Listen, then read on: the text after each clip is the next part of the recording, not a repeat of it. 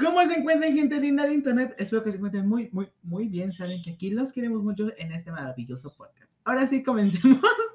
Perdón, es que, que ya como que ha sido una entrada de youtuber este, barato de 2013. Creo que no me salió. Y digo, no, déjanos de lo que le importa. Comencemos a lo que menos nos importa. Y es que hoy es jueves. ¿Y qué estamos mejor los que criticar? Es que no importa si eres serie, libro o película. Aquí vas a salir. Porque créeme, aquí sales porque sales. Y si no, yo hago que salgas. Porque créeme, o sea, aquí aquí se nos ocurre cada cosa. Pero quería decir es que muchos, que esta película me la vi el lunes. Entonces decidí subir mi crítica el martes, pero por mi cuenta de TikTok. Para aquellos que ya saben esto, pues todos ya no es cuenta de drama. Pero bueno, el punto es que muchos de ustedes me escribieron por los comentarios de TikTok que qué había pasado, que por qué no, que no iba a dar la crítica aquí por el podcast, o cosas así. Déjenme decirles una vez unas cosas, porque eso ya ocurrió ocurrió dos veces antes, primero con el conjuro 3, el diablo me obligó a hacerlo, y después con, con Cruella, que di mis críticas por TikTok y muchos de ellos me escribieron que si no ellas iba a dar en el podcast. A ver, si ustedes se dan cuenta que yo subo una crítica el martes o el miércoles, entonces a TikTok de alguna serie o de alguna película, se esperan hasta el jueves. Si el jueves no hay señales de esa crítica y no se ve que haya señales de esa crítica, entonces sí ya me pueden atacar por los comentarios diciendo que escriba yo una señal de esa crítica. Si no, pero mientras se callan. Entonces, bueno, una vez creado este punto, sabemos que sí va a haber crítica de esta película. ¿Por qué? Porque aunque más quisiera yo, no me va a dar un minuto para decirles una crítica sobre esta maravillosa película. ¿Y de qué película estamos hablando? Seguramente ustedes ya vieron por el podcast. Y es que hoy, a ser jueves, es mi problema con The Suicide Squad. Ahora, esta película es la segunda parte de, de Suicide Squad. La verdad es que aquí yo me había confundido porque muchos, muchos de ustedes me habían dicho que era The Suicide Squad. O sea, en los mismos comentarios muchos de ustedes me corrigieron que no era Suicide Squad 2, sino era The Suicide Squad. Entonces yo me di cuenta que sí, está en línea correcto. En la primera película eh, de esta franquicia se llama Suicide Squad. Y esta segunda película de la franquicia se llama Ya Suicide Squad. O sea, el Escuadrón Suicida y otro es Escuadrón Suicida. Entonces, ahora sí, dejando de eso que no me importa, comencemos. Primero, ¿de qué trata la película? Obviamente aquí va a haber una super mega letra de spoiler. Porque quiero gracias a nuestros amigos de DC Comics por invitarnos a ver esta película, obviamente, en los cines. Entonces, ahora sí, ya comencemos. Por resulta que para esta segunda entrega, obviamente ya no se lo toma en cuenta que se dé en la primera. Sí, es comienza algo nuevo, borró mi cuenta nueva. Pues para esa nueva película nos van a introducir a nuevos personajes. Metieronnos a tres que ya conocíamos, pero nos van a introducir a unos nuevos. Esos nuevos personajes obviamente van a marcar una grandiosa diferencia a comparación de los anteriores. Esos nuevos personajes obviamente también van a demostrarnos sus grandes habilidades. Pero no es lo único, porque nunca va a ser lo único. Bueno, los nuevos personajes van a tener que enfrentarnos, van a tener que, esta vez de atacar en la ciudad, tendrán que ir a una isla. Sí, a una isla.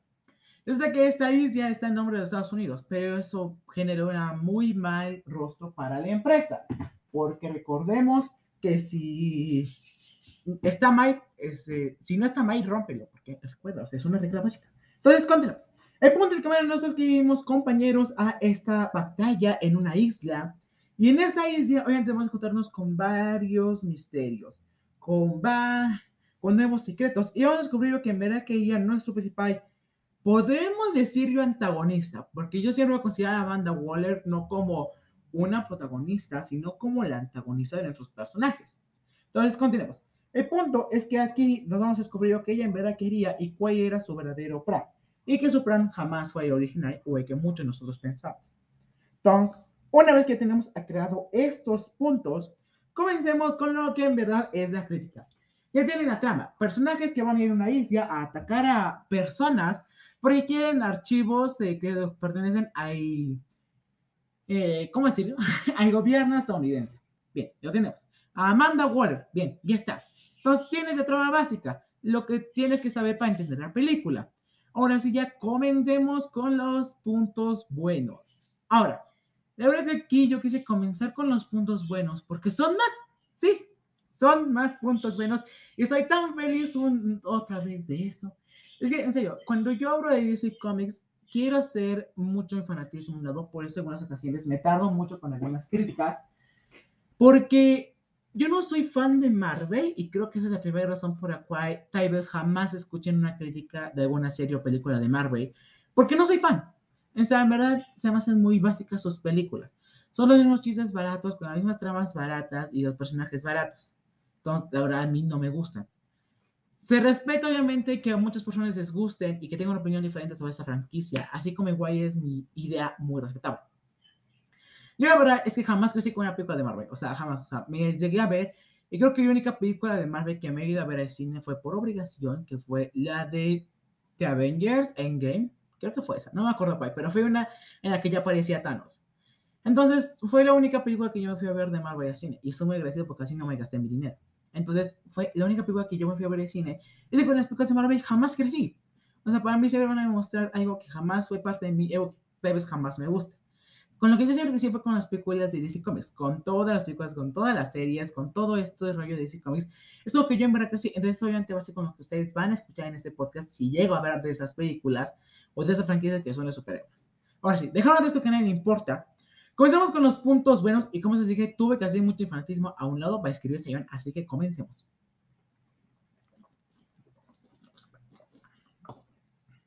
Soundtrack. El soundtrack es perfecto créanme. Algo bueno que tiene DC Comics, aparte de tener muy buenas historias, es que tiene un soundtrack maravilloso. ¿Por qué? Porque su soundtrack en verdad va muy bien adecuado con cada escena. No importa. Como ya siempre lo he dicho, para una buena película se requieren factores. Para una excelente película se requieren factores. ¿Cuáles son esos factores? Si tú tienes un buen soundtrack y un mayor, vas a tener una buena película. Si tú tienes un mayor, si tú tienes un buen guion, pero un mal soundtrack, vas a tener una buena película. Si tú tienes un buen soundtrack y un buen, y un buen guion, vas a tener una excelente película. Son dos factores básicos. A donde los quieres ver, son dos factores básicos. Entonces, una vez que tenemos esto, su soundtrack es perfecto. ¿Por qué? Porque ahora va de acuerdo con cada escena. Obviamente, para causar esa sensación también necesitas un muy buen guion. Pero su soundtrack es muy adecuado. En verdad, me encanta. Tanto la parte de estas canciones como que románticas. hay una escena en la que Harley Quinn pues es técnicamente secuestrada para que se case con un este con el presidente de esa isla. Entonces ella obviamente decide pues no hacerlo y lo mata. Pero justamente en la escena en la que le pide matrimonio, pues puede ser una canción romántica, como siempre fue una escena romántica. Y eso hace que te cause una sensación porque es como de, ay, qué romántico, qué tiernos. Y pasa lo mismo cuando lo mata, o sea, cuando lo mata, le pone una canción mucho más intensa que es perfecto, o sea, es ideal porque así que la escena sea mucho mejor. Aparte, creo que aquí voy a detenerme un poco, es que esta escena en verdad marca mucho potencial. ¿Por qué? La misma Harry Quinn lo dice, yo cada vez cuando pienso que me voy a enamorar, decido colocar red flags. Red, estas red flags se tienen que servir para algo básico y ella tiene una cierta red flags que ahorita la que más me acuerdo es si mata a hombres, mujeres y niños, ah, mátalo. o sea, ella da la opción de que cuando un hombre llega a tener estas red flags, lo mejor es matarlo. Obviamente es una opción muy adecuada para muchas ocasiones, pero obviamente no es una opción que puedes utilizar en, en la vida real, ¿verdad? Entonces, aquí es que voy a decir, hoy quiero compartir, utilicen los consejos de Harry Quinn. O sea, Harry Quinn es diosa. Utilícenlos. Cada vez que ustedes sientan que se van a enamorar de alguien, que esto que muchos llaman de siento mariposas en el estómago, utilicen red flags. Cualquier red flags es importante, o sea, la que tú quieras. Ya sea red flags porque me estoy enamorando, pero tienes esos comportamientos muy violentos, red flags. O sea, eso es de, mija, toma tus maletas y córrele. Eh, me estoy enamorando, pero comenzó a gritarme, córrele. O sea, no, utilizan red Así como Harry Quinn lo hace, ustedes utilizan red Ya el resultado final, no nos hacemos cargo. O sea, es como, yo te recomiendo que utilices flags. Pero si tú decides seguir el consejo de Harry Quinn y de matarlo, pues ya es tu bronca. Pero yo te recomiendo más que utilices estas flags, pero que obviamente cuando ya las veas o cuando ya las presentas, pues lo más importante sobre todo, que es decir goodbye. O sea, como que aquí quedó tú tranqui, yo tranqui, las dos tranquis. Entonces, si utilizas, creo que este es un consejo que yo quiero dar de ella a ustedes. Según conté todo esto, algo que me gustó mucho fue una implementación que se le colocó un título hace mucho. A Harry Quinn, cuando fue creada a principio, se le dio el título de que era la princesa que nadie quería ser. Porque era un villano que era atractivo, que era gracioso, que era carismático, pero era el villano que nadie quería ser, porque nadie quería ser. Pero era la princesa que nadie quería ser, porque es como de. Mm, no, o sea, nomás no, prefiero ser una princesa aburrida de Disney que una princesa interesante como Harley Quinn. Entonces, utilizan esta burla que se dio siempre a Harley Quinn a su favor. Eh, creo que fue algo que me gustó mucho porque es algo que llega a mencionar en la serie cuando nuevamente a Harley Quinn la secuestran para que la casen. Le ponen un vestido muy bonito y la maquillan súper bonito. Y ella dice, soy como una princesa. Porque como dice, soy la princesa que nadie quiere ser, pero sí soy una princesa. Y verdad es que eso es algo muy encantador porque creo que, no voy a decir que sigan todos los consejos de Harley, pero da buenos consejos. Síganos, seguimos. bueno, dejando todo esto, ya tenemos un soundtrack perfecto que, en verdad, son perfectas porque son canciones muy buenas y son canciones que yo, en verdad, escucharía en la vida diaria. Obviamente, también necesito un muy buen guion para que esta escena cause más pensamiento. Bueno, dejando esto, vayamos con los personajes. Excelentes personajes. Me gustó cómo introdujeron. Creo que a de la primera película en la cual te llegabas a enamorar de muy pocos de ellos y como dos te llegaban a agradar y el resto te caía gordo. Aquí lo hicieron muy bien. O sea, aquí de cualquier forma lo hicieron perfecto. Personajes como Brad Spart, eh, Rey Tiburón, mmm, bueno, no sé. O sea, son personajes que en verdad te llegan a agradar, son personajes que en verdad te llegas a enfatizar con algunos de ellos, por alguna situación. Por ejemplo, una de las ocasiones en las que yo más me, me causó pensamientos fue ya de El Cazador de Ratas, aquí sería Cazadora de Ratas. Ese personaje, obviamente, eh, nos muestra así como ella tenía su padre, pero su padre tenía sus cosas, y un día se pasó de sus cosas, y pues ella tuvo que aprender a vivir sola. Entonces, o sea, como que a mí causó, me causó sentimiento ese personaje, porque creo que aquí, tanto tienen un buen personaje establecido, como tienen un buen guion, como tiene una buena actriz. Creo que aquí me gustó mucho este personaje porque se me hizo muy interesante. Entonces, es como de, es interesante porque a esos personajes que siguen siendo secundarios, les dan igual de importancia que un protagonista. Queramos o no, podemos ver esos personajes como lo que es La Casa de Ratas, y Capitán Boomerang, eh, Sport, el Rey Tiburón. Siguen siendo personajes secundarios, pero les siguen dando igual de importancia que un personaje fundamental. Así que yo sí digo que está perfecto. Cuando yo conté toda esta analogía, eh, creo que fue algo muy bueno cuando tenían esos nuevos personajes, porque muchos de ellos sí fueron nuevos, como Sport, el Tiburón, el Cazador de Ratas, Tú parece que son nuevos, pero que siguen causando muchas sensaciones entre nosotros y si te llegas a enfrentar con algunos de ellos. De la misma forma pasa con otros personajes que ya conocemos como lo que es Amanda Waller, Rick Frax, Harry Quinn y el Capitán Boomerang. Aunque yo para el Capitán Boomerang le veía un mejor final, como que su muerte era necesaria para continuar con la trama, pero le veía un mejor final. Por otro lado, con Rick Frax, como que fue un personaje muy bien utilizado, yo creo que algo que sabe hacer muy bien DC Comics es cuando decide adiós a un personaje. Decirle adiós a Ray Flax creo que fue un muy buen punto porque fue como de, bueno, ya estuviste aquí un buen rato, dos películas te dimos, ya vete.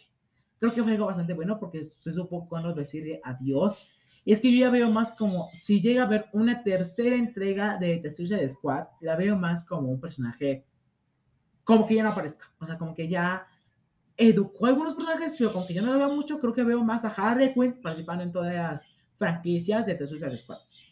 Entonces creo que fue un muy buen punto de estilo de los demás personajes. Ahora sí, personajes que seguían marcando mucho su potencial como lo que es Harley Quinn. Es que no me pueden negar que Margot Robin interpreta esta protagonista, a este personaje. Es como hermoso. O sea, tú en verdad das esta énfasis de la cura y cumple su físico y eres perfecta y técnicamente pueden ser gemelas. Pasa lo mismo con Amanda Waller, interpretada por Viola Davis. O sea, en verdad me encanta. O sea, de ese potencial y esa fuerza que nadie más tiene. Sí, verdad me gusta. De de los personajes que también me gustaron mucho, vamos rápidamente con lo que son los actores. Creo que tienen muy buenos actores que supieron aprovecharlo. Sucede que este, suceder que en algunas franquicias tienen muy buenos actores, pero no saben utilizarlos. aquí supieron utilizar muy bien a cada uno de ellos, como Amanda Waller, como Harley Quinn, como lo que fue a Joey Kina, a Daniela May, a Jay Courtney. Son buenos actores que supieron utilizar. Y son actores que ahora sí te llegan a agradar mucho. Entonces aquí también un 10 de 10 fue excelente. Dejando de lado esto, vayamos a lo que es el guion. Ahora, van a decir, espera, espera, espera, espera. No hay puntos malos. Sí lo va a haber. Y es que aquí el como con otras películas como lo que fue con El Orfanato y Cruella de Vil, vamos a separarlo. Sí, el guion cumple puntos buenos y puntos malos. Entonces, esta película no es excelente. No, sí lo es, pero espérate tantito. Primero, los puntos buenos de guion. Un punto muy bueno de guion fue que supieron adecuar esta historia. Aunque no tenemos personajes que teníamos en las otras en la anterior franquicia a esta, supieron utilizar muy bien a sus nuevos personajes. O sea, la verdad es que fueron perfectos. Y supieron dar su importancia. Puede ser que sí, al principio de la película muchos de ellos parecían muy inútiles e incluso vagos. Como lo que es en el personaje de La Casa de Ratas, como que al principio se llega a ser muy vaga y nada de interesante y es como de, llámate, ¿no? Pasa lo mismo con el Rey Tiburón y con el personaje que es eh, Dotman, que creo que traducido en inglés significa como mata y punto, o a donde ese punto muere, algo así es. Pero el punto es que en inglés es Tepoica Dotman. Entonces, o sea, son personajes que al principio de la película sí no marcan nada y es como de, si me lo matan ahorita, como que no me afecta. Pero ya contra más pasa la franquicia, contra más pasa la película y contra más vas conocer los personajes, ya llegan a marcar importancia estos personajes. Y creo que fue algo muy bien implementado en esta película. Siento yo con todo eso, la trama. Hay tramas muy vagas. ¿Cuál es la trama más vaga del mundo para las películas de superhéroes?